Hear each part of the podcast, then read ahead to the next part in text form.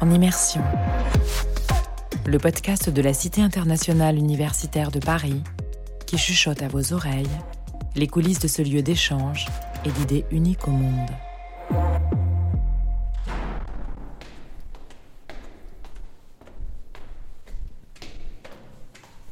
on est dans la maison des étudiants de la francophonie, la MEF. Et euh, on va du coup aller au sous-sol. Je m'appelle Tim, j'ai 24 euh, ans et je suis actuellement étudiant en deuxième année de master de physique des matériaux. Alors au sein de chaque maison, en fait, il y a des comités de, des résidents qui représentent du coup l'ensemble des résidents qui habitent dans cette maison. Et donc moi, mon rôle cette année dans le comité de la FBL, je suis le président. Donc c'est un peu le, mon rôle, c'est de d'assurer un peu, un peu que tout se passe bien, parce qu'on a différents groupes d'activités qui organisent chacun ses, euh, ses projets euh, de leur côté. Et en fait, mon rôle, c'est un peu de voir que tout se passe bien. Euh. En fait, moi, si je fais des choses, je les fais rarement à moitié. Donc, si je m'engage quelque part, je, je, veux activement contribuer. Et donc, l'année dernière, déjà, même en étant que simple membre, je, je, m'engageais beaucoup et je participais, je participais beaucoup à l'organisation. Et puis là, cette année, en fait, c'était juste ouais, j'avais envie de faire encore plus, ou juste de découvrir un peu aussi euh, ce que ça veut dire d'être dans une position euh, où tu dois un peu superviser différents groupes, un peu euh, tout coordonner. J'avais envie de découvrir ça. Alors, Cité Souk, c'est une association qui a été créée à la Cité parce que, en fait, on s'est rendu compte qu'à la Cité, comme c'est un endroit où il y a beaucoup d'échanges, il y a beaucoup de gens qui viennent et qui partent, puis il y a des gens qui viennent pour seulement quelques semaines, quelques mois. Et très souvent, ces gens, ces gens se retrouvent ici, ils viennent de très loin, ils n'ont pas forcément le, matériel de cuisine, ils n'ont pas le, des décorations, des livres, tout ça. Ils doivent tout racheter, tout acheter euh, quand ils arrivent. Et puis quand ils repartent quelques mois plus tard, ils savent pas trop quoi en faire parce qu'ils doivent repartir, ils ont des, des bagages limités. Et euh, très souvent, ce qui, ce qui arrive, c'est que les gens doivent le jeter ou ils, voilà, ça finit quelque part, mais c'est plus vraiment utilisé. Et en fait, nous, on a créé cette association justement pour éviter cela pour, euh, pour créer un peu un cycle de, ressources, pour ainsi, euh, une fois que quelqu'un part, rassembler les, les, objets euh, laissés derrière et de les redistribuer gratuitement à ceux qui arrivent. Concrètement, ça fonctionne surtout sur une base de... Enfin, on dirait click and collect un peu. Genre, les gens, ils nous contactent en privé, ils disent voilà, je pars la semaine prochaine, j'ai une boîte d'objets à donner, est-ce que quelqu'un peut les récupérer? Et puis là, on va s'organiser entre nous, on va dire qui est dispo mardi soir, aller récupérer un truc. Et euh, voilà, on, se donne rendez-vous avec la personne, on récupère, on le met au stock, et euh, c'est ça.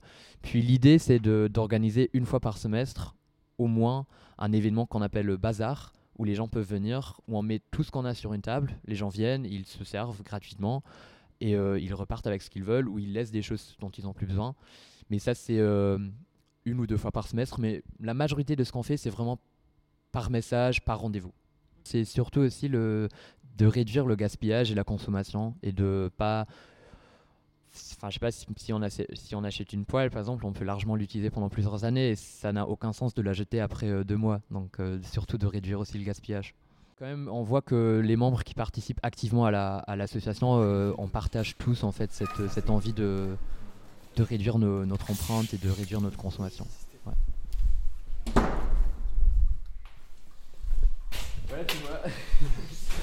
qui reste de.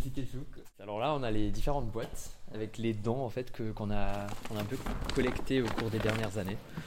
On a des livres, euh, bon là tu vois, on a des Tupperware, une boîte, boîte. Tu vois, il y a vraiment de tout. Genre là, il y a des, des, DVD, des films pour apprendre le russe. Enfin, il y a vraiment. Euh, c'est drôle en fait aussi de voir en fait ce que les gens nous donnent. Euh, sinon, Là, par exemple, on n'a plus beaucoup de tout ce qui est cuisine, tasses, euh, couverts. Là, il en reste un tout petit peu, mais c'est les seuls. Là, il y a des livres qui se sont égarés. Tout ce qui est cuisine. Vraiment, euh, les poêles, les assiettes, les, couverts, ça c'est. Parce que c'est un peu ce qui est le plus chiant à acheter. À la limite, les livres, les gens, ils. Enfin, comme c'est là, par exemple, les, livres sur, euh, enfin, sur les maths, ou. enfin, c'est des trucs très spécifiques, donc ça intéresse pas forcément les gens, mais si tu as du matériel de cuisine, ça, ça peut servir à tout le monde. Là, on a des sacs, enfin un peu de tout. C'est vraiment. En fait, ce que j'en retiens, c'est que il ne faut pas beaucoup d'activités ou il faut pas faire beaucoup en fait pour euh, quand même parce que là par exemple on a donné plein d'objets à plein de résidents qui venaient de s'installer ici on a vu leur reconnaissance il y avait beaucoup de gens qui nous disaient mais trop bien. Enfin, ça m'a fait économiser de l'argent, du temps. Ils ont vu l'avantage économique et tout. Et à la fin du jour, ce qu'on a fait pour l'association, dans mes yeux, c'est pas beaucoup. Enfin, on a peut-être échangé par message deux, trois fois on les a vus une fois. En, plus, c'était des, étudiants comme nous, donc euh, on a parlé un peu, mais ça ressemblait même pas à du travail. Donc, et je veux dire, les gestes qu'on a fait finalement, c'était très très très petit pour quand même avoir un petit, un petit impact sur les personnes, mais aussi sur l'environnement. Donc ça, ça m'a surtout appris qu'il faut pas beaucoup parfois pour déjà faire bouger des choses. Mais une chose qui me tient à cœur, c'est que moi, l'année prochaine, je vais partir de la cité. Et euh, du coup, euh, je vais abandonner malheureusement Cité Souk. Et donc, comme comme c'est un endroit, je viens de le dire, qui change tout le temps, il y a des gens qui, qui viennent et qui partent, bah, c'est la même chose pour les, les, gens qui s'engagent. Donc, euh, Cité Souk aura tout le temps besoin de nouveaux membres et de nouvelles personnes qui s'engagent. Donc, j'espère que par ce chemin, on pourra peut-être trouver de nouvelles personnes qui sont motivées, peut-être intéressées par ce projet. Et juste, voilà, pour les encourager, que leur aide sera toujours bienvenue.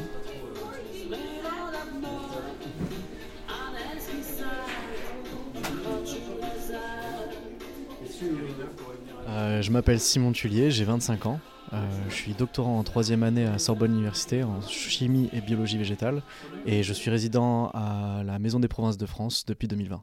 Euh, je suis co-organisateur du centre de collecte pour l'Ukraine à la Cité internationale. Ça s'appelle Safe Point Paris sur Instagram. Alors, le centre de collecte pour l'Ukraine, c'est une initiative qui a été portée à la fois par l'administration de la Cité internationale et les étudiants et les résidents de la Cité, pas seulement étudiants.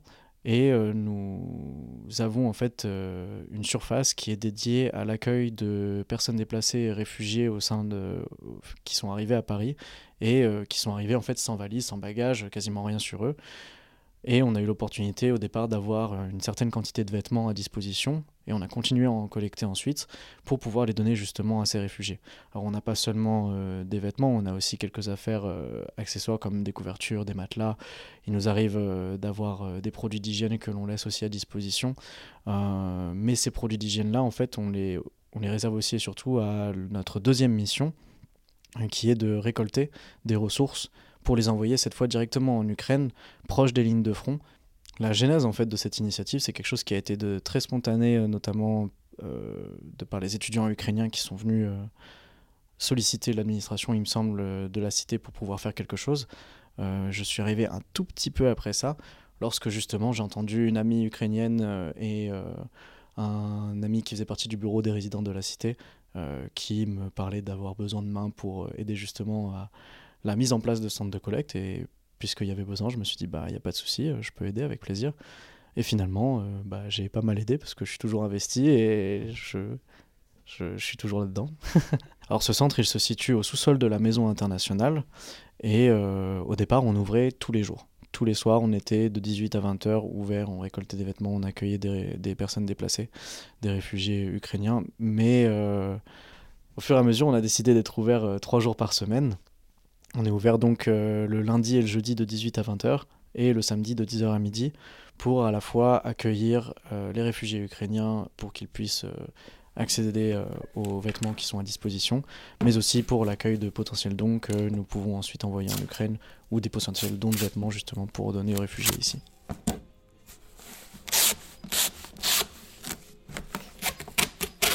Donc là, sur les penderies, en fait, majoritairement, ce qu'on fait, c'est qu'on pose tout ce qui est robe, veste, manteau. Euh, maintenant qu'on est en hiver, en fait, on essaie de récolter un maximum de vêtements qui sont adaptés à, la saison. Euh, donc, euh, quand on quand on discute avec certaines personnes qui viennent de manière récurrente essayer de nous donner enfin, la plupart du temps des vêtements. En ce moment, ce dont on a besoin, oui, c'est des vêtements pour l'hiver. c'est majoritairement ce que viennent chercher les personnes ici durant cette saison. Et puis après, au fur et à mesure, il va falloir adapter aussi ce qu'on ce qu'on offre. On avait pas mal aussi de, vêtements pour enfants en bas âge, donc ça normalement c'est ok. Donc euh, dans le fond de la salle en fait on a un espèce de, petit renfoncement euh, qui pourrait être une salle si euh, s'il y avait une porte. du coup ce qu'on a fait c'est qu'on a monté un rideau pour en faire une cabine d'essayage avec un miroir aussi qui avait été donné par un résident et qu'il n'a jamais récupéré jusque là. Donc ça nous fait une petite cabine d'essayage qu'on laisse à disposition des réfugiés afin qu'ils puissent tester les vêtements euh, à leur convenance. Ce qu'on essaie de faire, c'est de faire en sorte que lorsque les réfugiés viennent ici, c'est pas seulement qu'ils se sentent, enfin c'est pas seulement qu'ils viennent récupérer des vêtements, mais aussi qu'ils viennent se sentir bien. La plupart des personnes qui sont là et qui travaillent ici, ce sont des Ukrainiens ou des personnes qui peuvent parler ukrainien.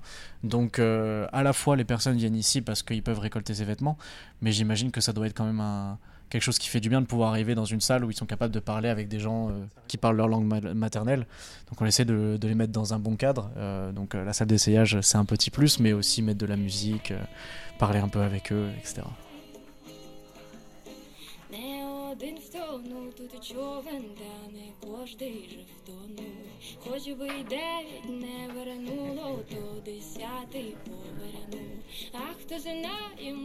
Pourquoi, pourquoi je, je, m'investis dans ce genre d'action? Ça va sonner un peu fleur bleue, mais euh, j'aime bien aider les gens.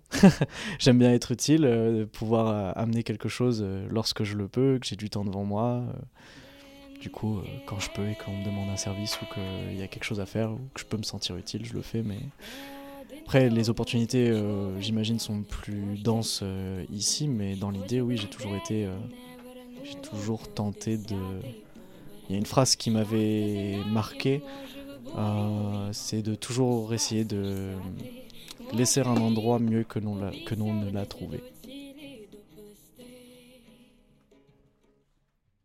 Je m'appelle Sabrina, j'ai 26 ans, je suis de nationalité française et je réside à la Fondation Birmans l'Apôtre, qui est la maison belge et luxembourgeoise de la Cité et je suis étudiante entrepreneur et entrepreneur. À chaque fois que je participais à des événements à la cité et que je parlais de ce que je faisais, la première question qui revenait c'est oh, mais comment est-ce qu'on lance sa boîte en France?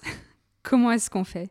Et puis euh, finalement, bah, je, commençais à recevoir plusieurs messages, on me posait toujours la question. Et peut-être que je n'aimais pas forcément répondre aux mêmes messages euh, que je recevais tout le temps. Donc euh, j'ai proposé à la cité de prendre une salle et de donner des cours d'entrepreneuriat. Et c'est vrai qu'au départ, je pensais le faire euh, pour une dizaine de copains, faire quelque chose euh, d'assez simple, mais qui permette de se retrouver, de, de partager euh, notre passion de l'entrepreneuriat. Et très rapidement, bah, on a eu un groupe WhatsApp, on a eu 120 personnes dedans. on a eu des personnes qui sont venues donc toutes les deux semaines participer à des cours pour apprendre à lancer sa boîte en France. Et au final, à la fin de l'année dernière, il y a une demande de réédition, de relancer ce projet. Et donc aujourd'hui, on a un super groupe avec 350 euh, participants qui suivent euh, mes petits workshops, euh, les actualités et qui ont envie d'entreprendre. Donc j'ai monté un programme qui permet de passer à j'ai envie d'entreprendre à j'ai mes premiers clients. Donc cette année, c'est un programme en 15 séances et c'est un mardi soir sur deux. On le donne à chaque, enfin, je le donne à chaque fois dans une maison différente, ce qui permet aussi de découvrir les différentes maisons. Ça peut être tant à la, à la maison du Mexique qu'à la maison d'Île-de-France. Et euh, le nombre de personnes qui vient varie, ça dépend. Mais euh, tout le monde réclame le diaporama euh, un mardi soir sur deux. Et ensuite, pour ceux qui viennent pas, j'ai toujours les petits messages. Tu peux m'expliquer? Ok, on va en parler. Je trouve la cité vraiment incroyable pour ça, parce qu'on a la chance d'avoir une administration qui va au-delà de nous fournir des logements. Bah, personnellement, à chaque fois que j'ai voulu monter un événement, une initiative, bah, un petit SMS à l'administration et on a la chance, euh, il s'appelle Tanguy Bertin, c'est le responsable vie campus euh, de la cité. Et à chaque fois qu'on a un projet, c'est tout de suite OK, on va le mettre en place. Et c'est complètement fou. Il y a des personnes ici qui ont réussi à, lancer des films, enfin, à réaliser des films, à faire des concerts.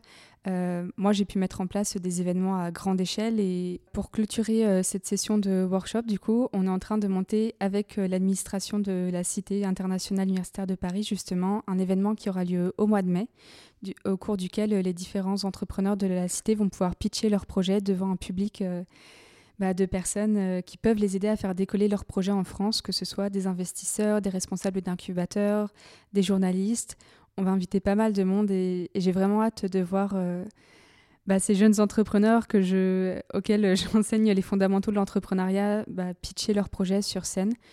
Et surtout, j'aimerais aussi remercier la Cité parce que c'est vraiment incroyable de soutenir ce genre de projet et de pouvoir aller bien plus loin que fournir des simples logements et soutenir les étudiants dans le développement de leurs projets professionnels. J'ai complètement appris sur le tas. Je n'aime pas parler en public. Euh, en plus, les cours sont donnés en anglais. J'avais un très mauvais anglais au départ.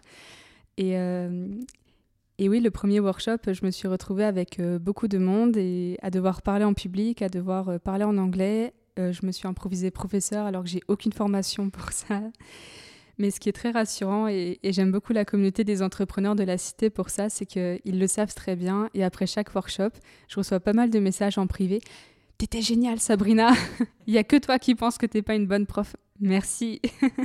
Et plus que des connaissances et un savoir-faire, je me suis vraiment trouvé une passion dedans, euh, dans l'accompagnement des jeunes entrepreneurs, dans aider les personnes à réaliser leurs projets, leurs rêves. Je me suis vraiment découvert euh, bah, une vocation, tout simplement. Donc, euh, et aujourd'hui, j'aimerais beaucoup continuer à faire ça de manière professionnelle et, me construire une carrière dans l'accompagnement à l'entrepreneuriat. Euh, ce qui était au départ euh, quelques messages euh, pour des amis pour les aider à lancer leur boîte est devenu une vraie vocation professionnelle. Dans cet épisode sur les étudiants engagés de la Cité internationale, vous venez d'entendre Tim, résident de la Fondation Birmans l'Apôtre, Simon, résident de la Maison des Provinces de France, et Sabrina, résidente de la Fondation Birmans l'Apôtre. En immersion, un podcast produit par la Cité internationale universitaire de Paris et Friction.